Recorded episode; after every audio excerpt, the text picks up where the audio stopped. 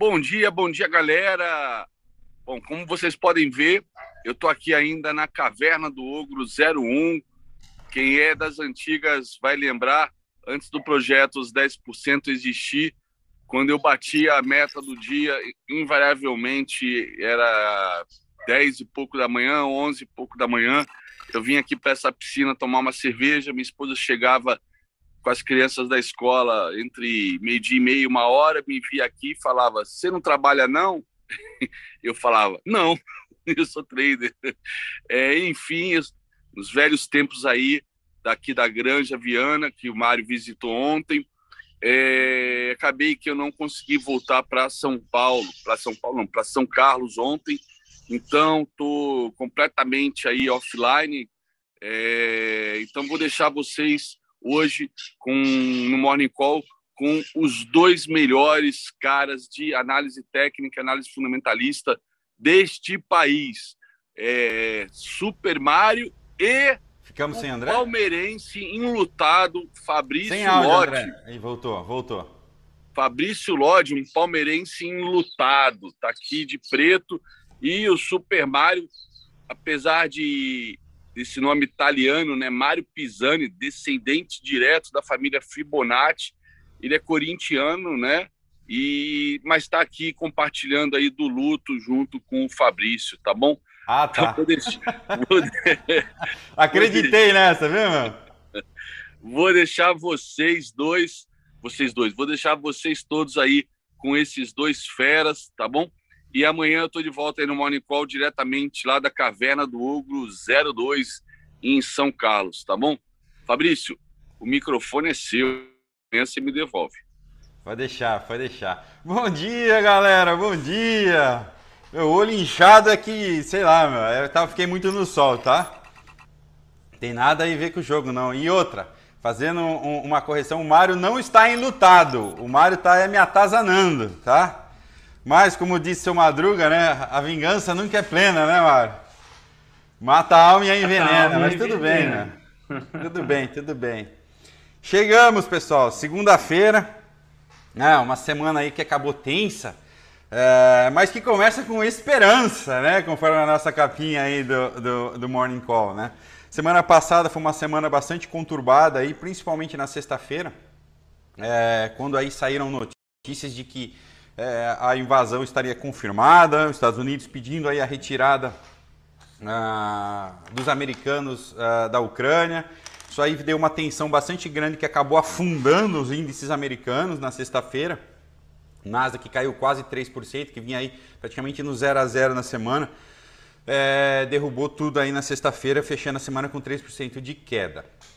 Tá? É, o S&P também acelerou, né? a gente viu o ouro aí subindo, os treasuries também subindo e o, e o petróleo disparando também na sexta aí, chegando aí petróleo do tipo Brent acima dos 95 dólares na sexta-feira.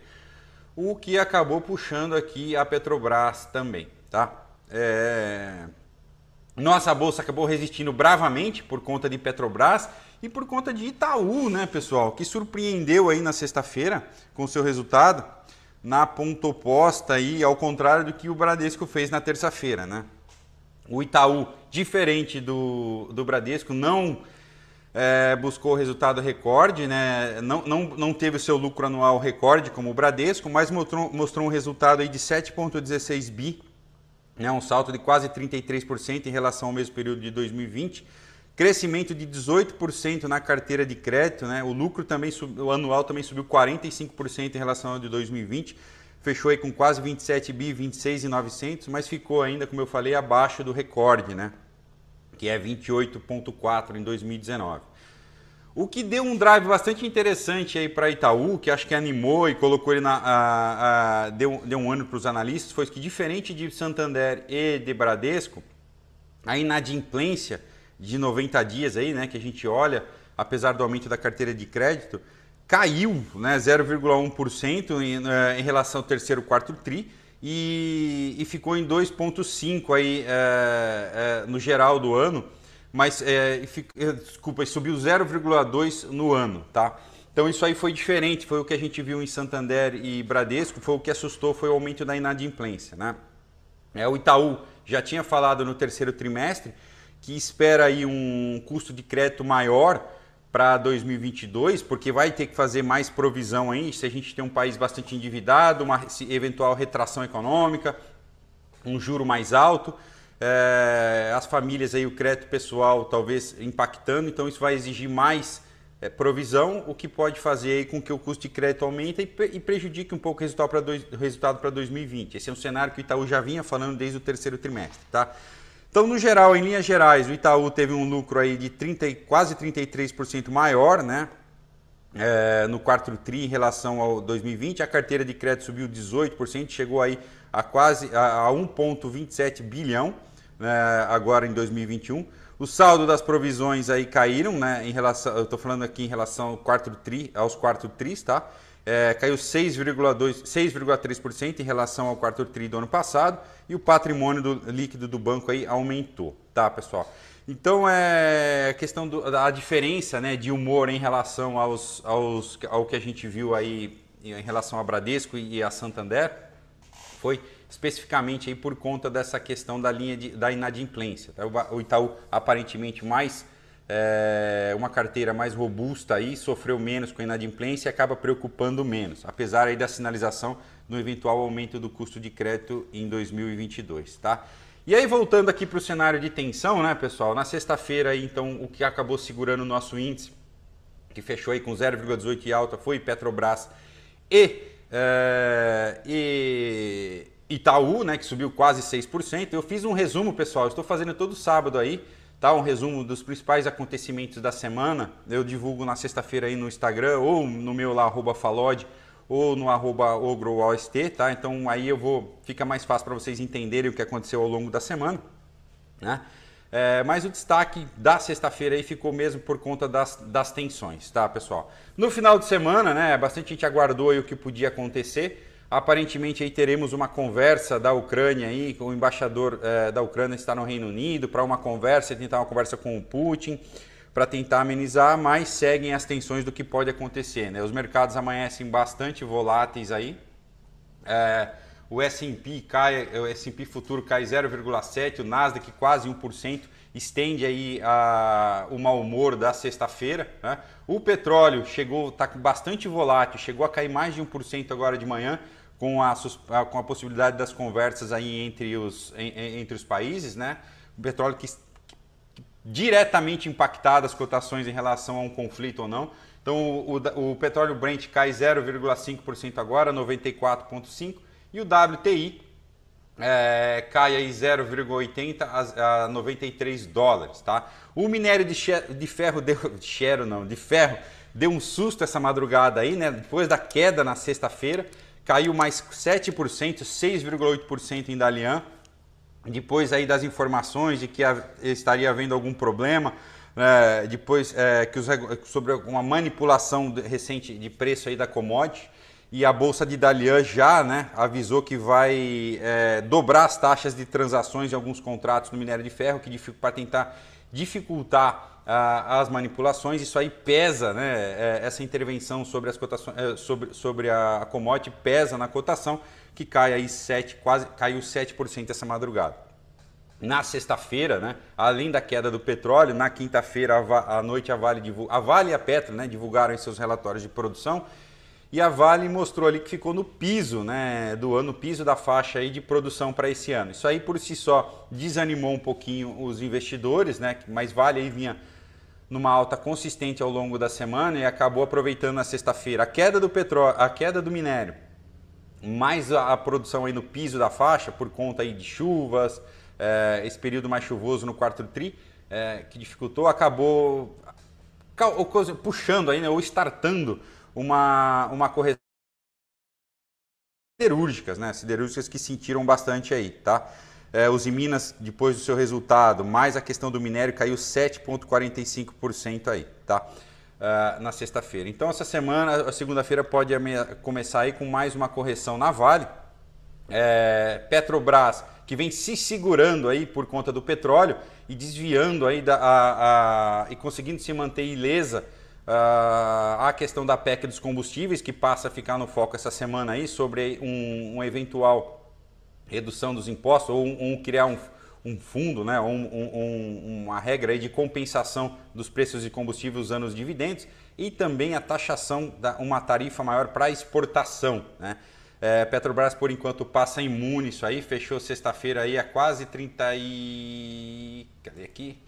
É, as PN fecharam aí com uma alta de 4% a 33,76, quase 34 reais, né? perto aí do seu topo histórico. E Petro 3 aí subiu 4,5% a 37,20. Né?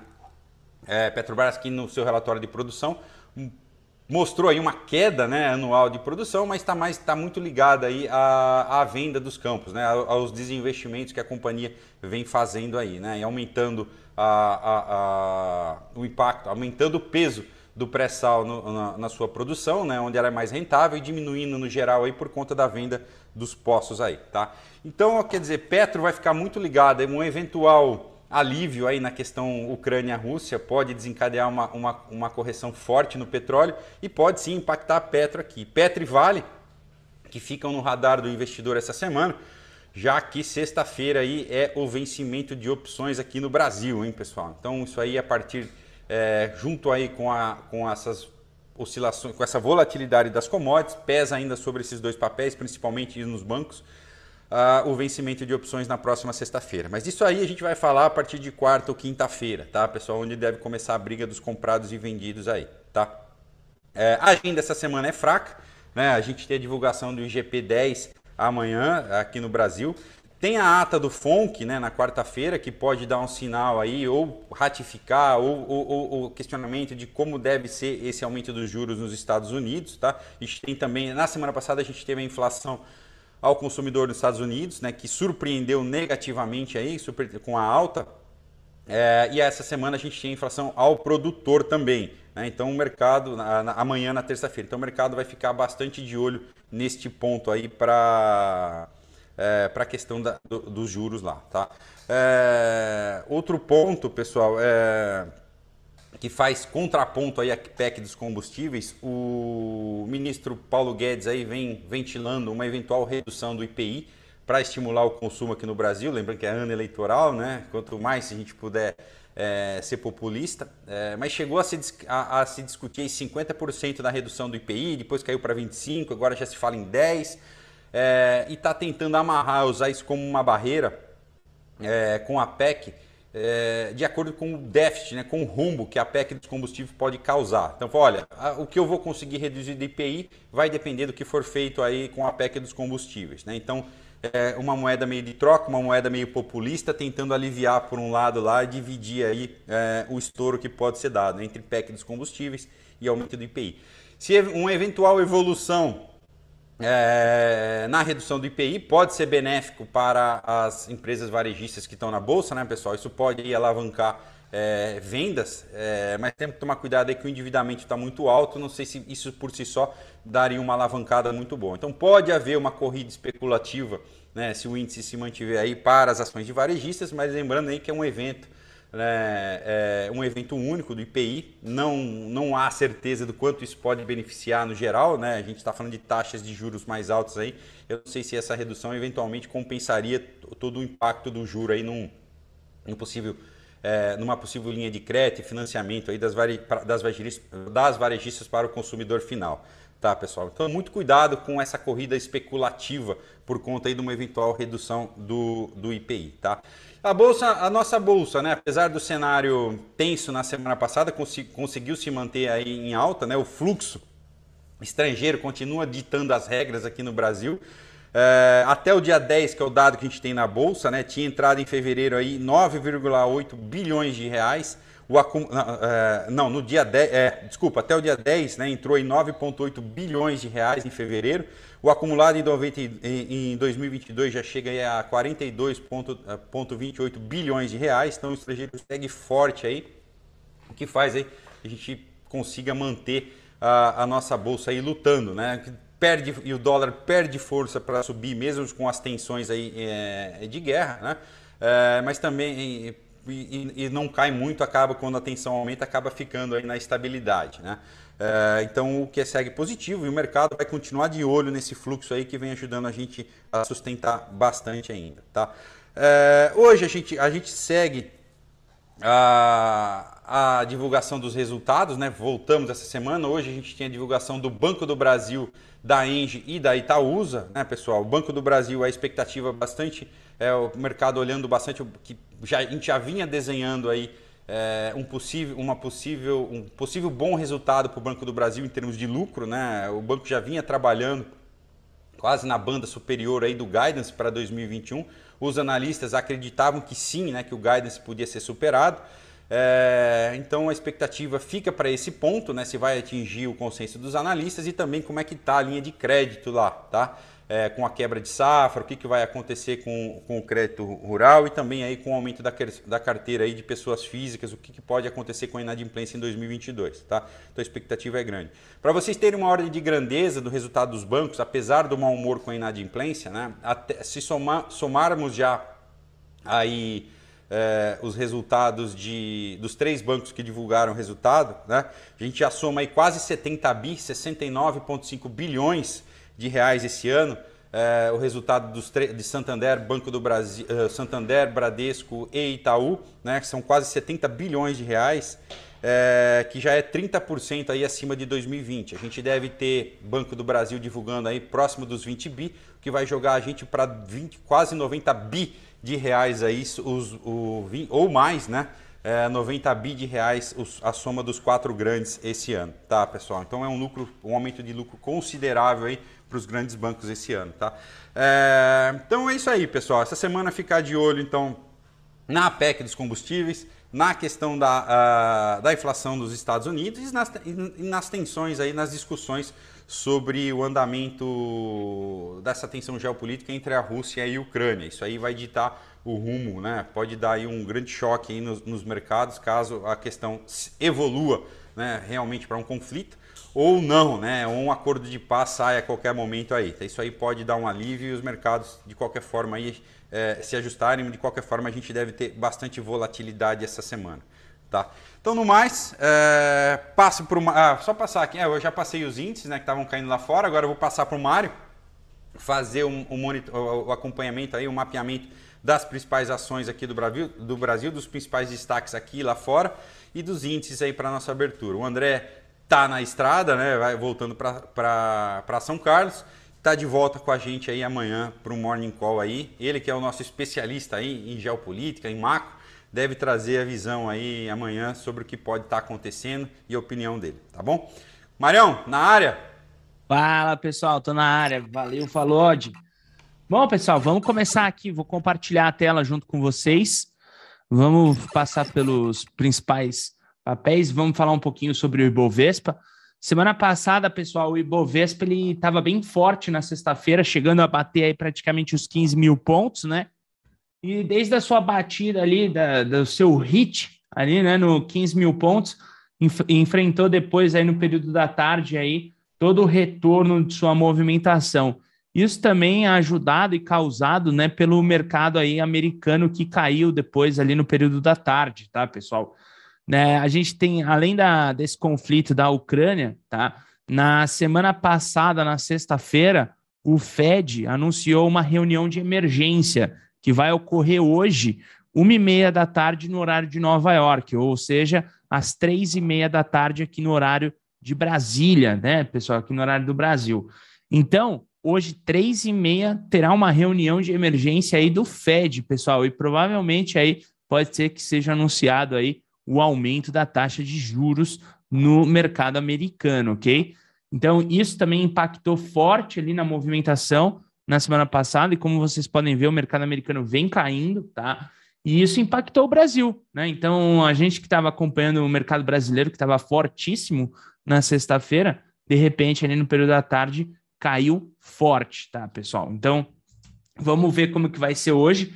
A expectativa de abertura do mercado é de baixa, tá? Mas ainda aqui, pessoal, a gente tem uma média móvel de 9 de 20, é, afunilando sobre a sua média móvel de 200, o que indica a presença da zona de armadilha. Eu não posso falar em venda dentro do índice Bovespa, pessoal, enquanto ele não tiver um pivô de baixa, né? Então, a gente vai analisando aí o movimento do Ibov. A gente só vai falar de venda para o Ibovespa quando, de fato, aqui ele trouxer uma movimentação de impulso e correção de baixa, não é o que nós estamos vendo por enquanto, ok? E na sexta-feira ali, a Petrobras, ela vinha chamando atenção, né, com extrema força, rompendo aqui, pessoal, a sua, a sua bandeira, tá? Ela formou uma bandeira, média móvel de 20 bem apontada para cima, média móvel de 9 também, e o rompimento dessa barra de resist... dessa resistênciazinha deixada aqui na semana passada dessa barra de ignição. O OBV ele é positivo e tem entrada de volume aí na sexta-feira. Então, o próximo alvo que a gente vê para Petrobras seria na casa ali na região dos 35,93. Vamos ver como que isso pode impactar essa semana aí na Petro. E junto com a Petro, na semana passada, a gente estava tendo destaque aí na Prio. A Prio também rompendo um power breakout com esse alvo ali na região dos 27,70. A indicação aí de OBV super positiva, rompeu a resistência, volume grande nos dois últimos dias aí. Na quinta-feira ela só cutucou o topo, mas sexta-feira acabou rompendo de fato o topo, tá? Então tem uma indicação positiva desse lado, né? A gente pega aí tá, todas as ações assim nesse modelo, tá, pessoal? De forte movimentação de alta, 3R petróleo também, movimentação ali de quebra da resistência para uma continuação de alta. Essa só não tem muito OBV, mas também acaba se destacando. Então, foram as movimentações ali do mercado ali se destacando nesse lado. O Banco do Brasil também é destaque. Banco do Brasil aí, pessoal, acabou rompendo também um power breakout. Né? Ele tocou na média móvel de 20 períodos aqui na semana passada. É, agora acabou rompendo na sexta-feira a resistência. O OBV também rompeu com força e o destaque para o volume, né? Um volume realmente destacado aí quando a gente compara com as outras barras. Fizemos a projeção, a gente vê que o Banco do Brasil, pessoal, apesar né, da movimentação de alta, quando a gente olha para a floresta dele, ele tem um trabalho dentro de um range entre resistência e suporte. E com essa movimentação é capaz de buscar a resistência anterior. Movimentação também muito boa aí do Banco do Brasil. O Fabrício comentou aí do Itaú, o Itaú também vinha fazendo uma movimentação aqui, pessoal, para um power breakout. Um OBV já destacado, e olha só que interessante, né? O OBV do Itaú, ele já vinha se destacando, pessoal, há muito tempo, né? Se a gente for ver, o destaque dele veio aqui nesse rompimento aqui no finalzinho de janeiro. E agora, com o resultado que ele trouxe aí na sexta-feira para o mercado, acabou abrindo com um grande gap aqui, bateu na média móvel de 20, rompeu a resistência, é o que a gente chama aí, provavelmente, né, pessoal, um gap de saída, um gap de fuga aí da movimentação do Itaú, mas temos ele bem próximo da resistência aqui já anterior. Então, a gente tem que tomar cuidado com pullbacks, né? Então, não seria muito interessante estar comprando, seria interessante para quem já tem Itaú, tá? A gente aqui no Projetos 10%, pessoal, lá no comecinho de janeiro, a gente colocou compra de Itaú, quando ele estava aqui nessa região de 22 e 20. E agora aí Itaú 26,53 aí para alegria aí dos traders.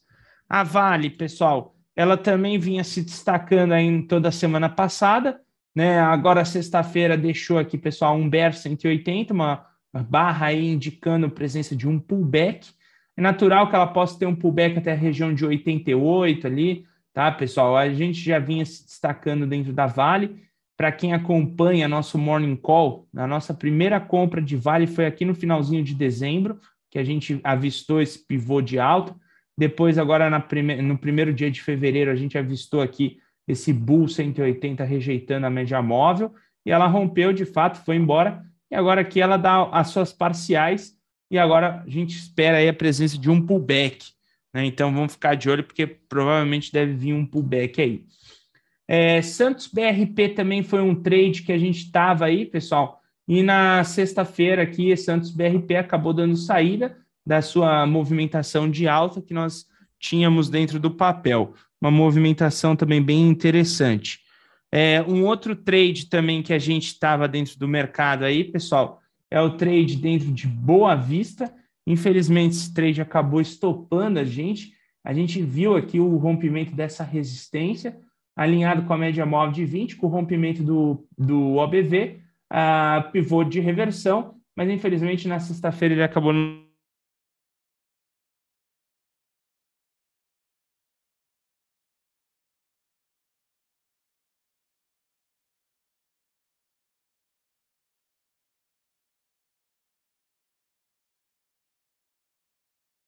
de fundos ascendentes, correndo aqui contra a movimentação anterior, também é um destaque forte aí para nós no mercado. Tá? Esses são os destaques aí, pessoal, do mercado brasileiro que eu trago para vocês no dia de hoje, né? E vamos acompanhar, vai ser um dia bem interessante. Só para a gente ter mais ou menos uma ideia aqui, pessoal, como que está a questão do mercado americano. A gente trabalha hoje com uma baixa aí, pessoal, generalizada, tá? Dentro do mercado, uma baixa forte, inclusive, ok? Baixa acima de 1%, já começa a ser uma baixa destacada, uma baixa mais forte para o mercado. É, como vocês podem ver aqui, pessoal, o real futuro se desvalorizando, então indica alta do dólar na abertura, né, 0,30, o S&P caindo 0,76 e o Nasdaq futuro caindo 1%. A gente tem também aí o Russell se destacando aí com uma queda aí de 0,5%. No mercado brasileiro, a gente já tem o EWZ negociando, caindo 0,83, Petrobras 0,70, Vale com maior destaque, caindo quase 2%. Itaú praticamente no 0 a 0. Também temos Ambev aí no 0,70 negativo. Esse é o destaque aí para a abertura do mercado de hoje, tá, pessoal? É, falando agora do mercado americano, tá, pessoal? Para quem vem acompanhando o mercado americano, na semana passada a gente vê então aqui o Dow Jones, pessoal, perdendo suporte muito forte né? Dow Jones que vinha aqui acelerando para um pivô de alta, ele chegou a armar o pivô, tá, pessoal, na semana passada, um pivô de reversão. É, para quem acompanha a movimentação do Dow Jones, chegou a armar esse pivô, mas não o suficiente, acabou devolvendo tudo e buscando agora um pivô de baixa, frustrando a movimentação anterior. Então, nessa frustração de movimento anterior, a gente projeta os alvos aqui para baixo a gente encontra ali alvos na possibilidade de encontrar o fundo novamente aí do Dow Jones. O Nasdaq futuro também acabou aí perdendo esse pivô, então aqui, pessoal, a gente tem que fazer a projeção dessa movimentação de baixo para o Nasdaq futuro. Estamos falando ali no retorno em 13.800 pontos aproximadamente, né? Ele está 14.100, oscilando bastante. Só no pré-mercado aí a gente encontra uma oscilação de quase 200 pontos dentro do a Nasdaq Futuro, tá, pessoal? É, sobre os juros americanos, né, a taxa de juros, na semana passada a gente viu bastante volatilidade. Na quinta-feira, como eu mostrei para vocês, tá, no, no, indicador do Fed ali, ah, apareceu uma possibilidade de aumento dos juros ali em torno de 98% de que iria aumentar os juros. Na sexta-feira, com essa queda, a, a probabilidade ficou em 50-50 mas ainda assim, hoje nós teremos aí a reunião de emergência do FED, marcada a 1h30 da tarde, 3h30 aí no horário de Brasília. Então, vamos acompanhar esse desdobramento do FED aí, pessoal, que provavelmente é o que está mexendo com o mercado, além de todo o conflito que a gente tem aí na Ucrânia, que também mexe com o mercado, mas é capaz de o mercado ter reagido mais à queda por conta do FED ter anunciado uma reunião de emergência do que mesmo o conflito em si, tá, pessoal? Porque realmente isso abriu um alerta dentro do mercado. Porra, uma reunião de emergência, né? Lembra na semana passada que a gente comentou bastante sobre o mercado americano? E aí chega na sexta, eles vêm com uma reunião de emergência marcada para segunda-feira, para discutir aí as taxas de juros. Então, você percebe aí que o mercado está bem intenso quanto a isso. Falando agora do lado do real, pessoal, dólar real da sua pernada de baixa, né? A gente tinha essa região de suporte próxima aí aos 5,24. Ele ainda não conseguiu romper essa região é, pela sua movimentação de impulso, correção, alinhamento com a média móvel de 20, saiu da zona de armadilha, fez um pivô de baixa e é capaz ainda de continuar até uma movimentação. Vamos ver como é que vai ser essa semana, que essa semana aí está prometendo aí bastante movimentação de volatilidade dentro dos mercados, tá, pessoal? Uma semana realmente forte aí para quem acompanha os mercados é, globais e mercado também interno. O Bitcoin, que a gente identificou aqui, pessoal, o Bitcoin teve um pivô de alta, né, de reversão, tá? Ele chegou a atingir algo de 100%, agora fazendo uma correção. É, em todo caso, aqui a gente ainda tem uma média móvel de 20 apontando para cima, mas ele está em armadilha com a média móvel de 9. A indicação aqui é mais para uma lateralização né? Ainda não temos um pivô de baixa para fazer uma projeção de baixa aqui para o Bitcoin. Na verdade, a gente ainda trabalha com esse pivô de reversão deixado aqui, pessoal, no dia 4 de fevereiro. É a movimentação mais ali direcional que a gente tem. Quanto ao petróleo, ele vai caminhando, então na sexta-feira aí acabou atingindo o alvo de 200%, agora enfrentando um pouco de correção, mas isso aí é o que está impulsionando Petrobras, Prio é, e todas as empresas do setor, pressionando forte, pessoal, com rompimentos de resistência, é, fundos e topos ascendentes, média móvel de 20 bem colocada, 9 também bem colocada, além de uma power trend, né? Power trend que quando você tem umas barras mais estreitas, andando no ângulo 45 graus. Então, a tendência aqui ainda segue definida para movimentação de alta aí do petróleo, tá, pessoal? Uma movimentação, inclusive, bem interessante mesmo para quem acompanha.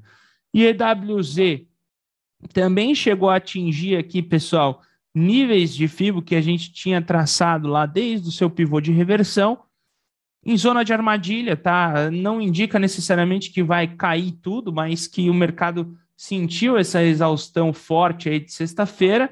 E mercados emergentes aí, pessoal, olhando um pouco mais para a floresta, movimentação um pouco mais lateral, sem respeitar muito topos e fundos, então um alargamento no fundo aí, indicação de continuação de baixa a longo prazo. Essa é a indicação desse gráfico, ok? Então também temos que tomar bastante cuidado. Bem, pessoal, para quem acompanha a gente aqui, deixa um like, ok? Dentro do YouTube, né? Para quem não assistiu ainda, pessoal, o curso Projeto Verão, ele terminou ontem o curso, terminou, terminou semana passada, tá? O curso, ele está disponível aqui na playlist. Você vem aqui, ó, Projeto Verão, Day Trade, Swing Trade do básico ao avançado. Você acessa aqui, pessoal. Temos 12 aulas disponíveis para vocês gratuitamente e amanhã será a aula exclusiva para os alunos do Projetos 10% às 19 horas na sala principal, ok? Amanhã e quarta-feira teremos a aula exclusiva dos alunos. E hoje termina a nossa promoção de volta às aulas do Projetos 10%. Acaba hoje, pessoal, tá? Nessa promoção de volta às aulas, você conta aí com um desconto de 15% no plano anual e 10% no plano trimestral, além da isenção da taxa de matrícula dos planos, ok? Então, para quem não aproveitou, você tem até meia-noite do dia de hoje para estar tá aproveitando aí essa promoção de volta às aulas do Projetos 10% que termina hoje. Quem é aluno do Projetos 10%, se tem plano que vence até o último dia de maio, também pode aproveitar a promoção para renovar o seu plano e encaixar mais dias aí no, na, na sua assinatura do projeto. Termina hoje aí, pessoal. Quem quiser, aproveite. E vamos lá, ó, pessoal. E quem não deixar like no YouTube, vai ser, né? O pessoal da sala, não sou eu que faço isso, o pessoal da sala vai deixar uma macumba aí para quem não der like no YouTube e pra, ou para quem colocar não, não gostei, né? Então, qual que é a macumba aí, pessoal? Vai ser corno. Pô, é, essa, essa é de leve, né? Macumba leve, essa daí. Mas é a macumba do pessoal da sala. A mulher a mulher vai dar para o cara do gás, vai tomar stop, vai virar palmeirense. Loss por três meses, violinada, vai perder as cuecas, vai tomar stop. A operação que escolher vai falhar o dia todo. Então, ó, pessoal, quem manda aí, ó, são os alunos aí, para quem não deixar um like. Vai ficar sem mundial. Bom, isso aí já ficou já. Beleza, pessoal? Então é isso. Então vamos encerrando por aqui o Morning Call. A gente vai ficar agora com o pessoal da sala. Movimentação hoje de baixa aí, pessoal, dentro dos mercados promete. Cuidado aí, pessoal, e vamos que vamos.